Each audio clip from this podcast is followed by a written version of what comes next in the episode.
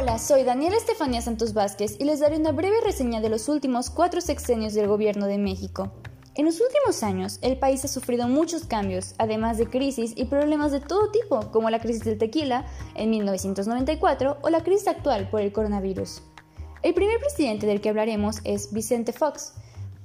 En el Partido Acción Nacional, su periodo fue del 2000 al 2006. Fue un exgobernador de Guanajuato, comenzó su campaña en 1997. Fox fue reconocido por su carisma, además de no cuidar muy bien lo que decía.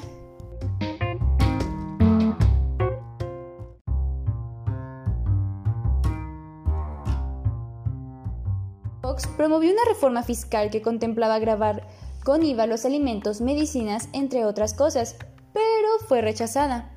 En el 2003, el gobierno formuló su proyecto de reformas al ISTE.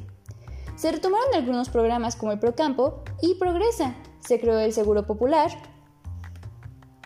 y echó a andar el programa Arranque Parejo en la Vida, además del programa Recicla para Leer y se aprobó la Ley de Acceso a la Información y por esta se creó el Instituto Federal de Acceso a la Información. Al no cumplir muchas de sus promesas y, sus constantes fracasos en los proyectos, hizo caer su prestigio, como la disminución del presupuesto por la ciencia y la cancelación de la construcción del aeropuerto de Texcoco. Además, que en el 2002 se agudizó la inseguridad y la violencia.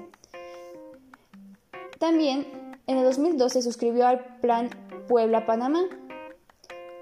En el 2005, Fox cuestionaba a la política de algunas naciones sudamericanas por oponerse a la creación del Tratado de Libre Comercio. Además, que en el 2001, después del ataque a las Torres Gemelas en Estados Unidos y la desaprobación de México a la guerra contra Irak, Estados Unidos le dio la espalda a México.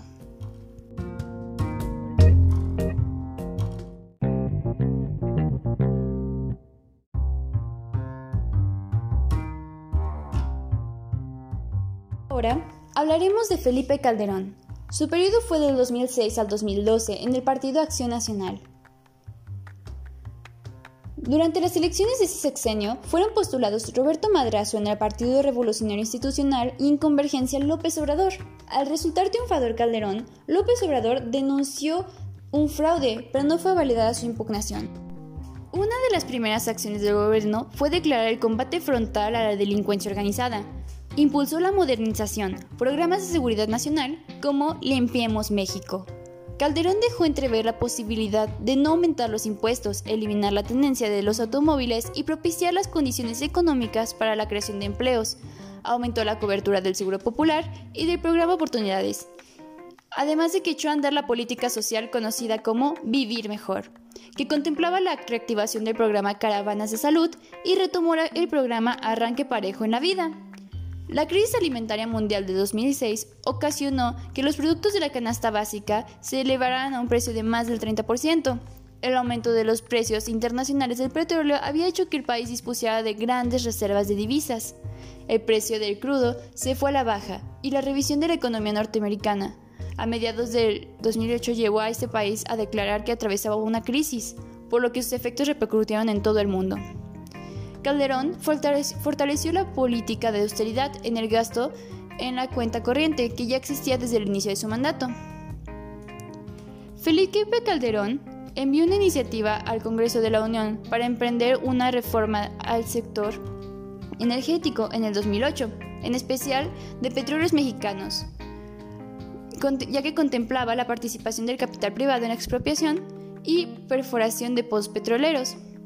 En marzo, se presentó en México una epidemia de gripe provocada por el virus AHIN1, conocida como gripe humana que causó pánico en el mundo.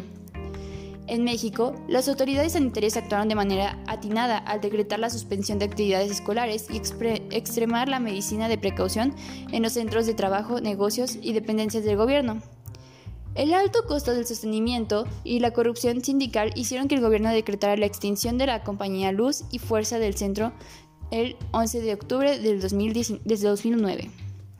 Para combatir la cruz de crisis de 2009 se aprobó un paquete fiscal que contemplaba el incremento de la tasa del ISR, la reforma del impuesto al valor agregado, la reforma del impuesto a los depósitos en efectivo, reformas del CEFE, reformas del IETU, y reformas del IEDS. En materia internacional, en 2006, Calderón acordó revisar los avances del Plan Puebla-Panamá y emprender su fortalecimiento en el corto plazo. Y en 2008, tras la firma de la Declaración de Villahermosa, el Plan Puebla-Panamá se convirtió en el proyecto Mesoamérica. Se aplicó una política respetuosa hacia los asuntos de los demás países, limó fricciones con los gobiernos de Argentina, Brasil y Cuba, además de comprometerse a luchar contra la delincuencia organizada y el narcotráfico, por lo que en 2008 suscribió con Estados Unidos y Centroamérica la iniciativa América. Mérida.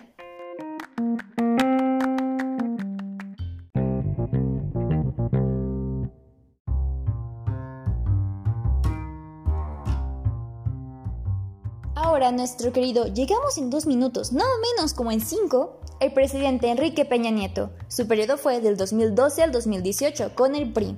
Tras una elección polémica en la que se denunció una supuesta compra masiva de votos a través de tarjetas electrónicas a favor del candidato del PRI, Enrique Peña Nieto fue designado como ganador. Los primeros meses de su gobierno fueron bastante polémicos, lo que parece ser un acierto político, la firma del Pacto por México con las principales fuerzas opositoras del país, PAN y PRD, para emprender una serie de reformas estructurales. La finalidad de este acuerdo era de contar con el apoyo para la aprobación de las llamadas reformas estructurales, un programa que impulsó 11 medidas, las cuales han sido severamente cuestionadas por la mayoría de la población. El crecimiento económico de México fue prácticamente bajo, pero mostró especial interés en mantener la estabilidad macroeconómica. Esta administración se caracterizó por el lento crecimiento, en promedio 2% anual. En materia de infraestructura, se destinaron recursos para la rehabilitación y mantenimiento de las instalaciones petroleras, construcción de caminos, ampliación y modernización de hospitales, entre otras cosas. En septiembre del 2014 se anunció que el programa Oportunidades se convertiría en Próspera, con el objetivo del apoyo alimentario. En 2013, la Auditoría Superior de la Federación realizó observaciones a este programa tras descubrirse un enorme fraude que costó al erario 845 millones de pesos. En cuanto al combate de la delincuencia y procuración de justicia, el Plan Nacional de Desarrollo 2013-2018, bajo el eje rector México en Paz, incluye una serie de medidas para fortalecer el pacto social, reforzar la confianza del gobierno y alentar a la participación social.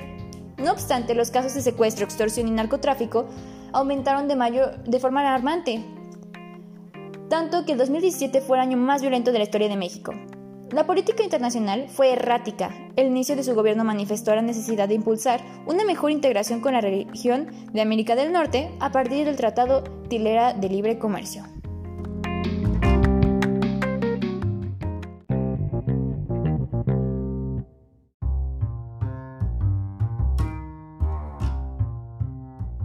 Finalmente, con nuestro actual presidente, me canso ganso, Andrés Manuel López Obrador, también conocido como AMLO.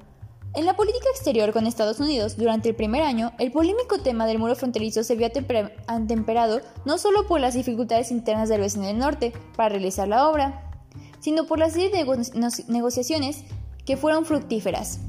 El gobierno de López Obrador mantuvo posturas de mesura, condena a hechos violentos, convocatoria a diálogos y soluciones pacíficas, así como el respeto al orden legal de cada país. El diseño de los programas sociales del gobierno obradorista tenían como finalidad generar condiciones que facilitaran de manera igual a los sectores de vulnerabilidad el acceso a oportunidades de desarrollo, solventando primero los rezagos en materia de derechos sociales. En tanto en el escenario nacional, el desmensurado crecimiento de la deuda pública en el gobierno anterior, el rezago económico causado por la corrupción y la violencia de los sexenios pasados, y las confrontaciones de actores económicos con el presidente ocasionando que el primer año de su gobierno quedara marcado por el crecimiento económico nulo.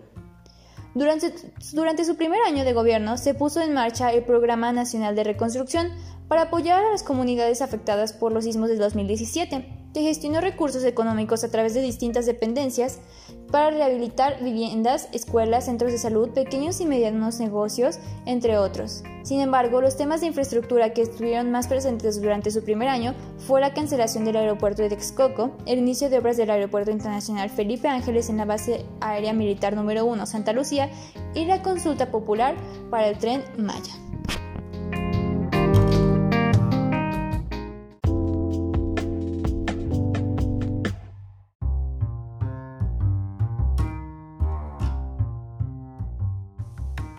Ahora, mi conclusión personal es acerca de los cuatro secciones que he investigado, es que realmente necesitamos sentarnos a pensar en una solución.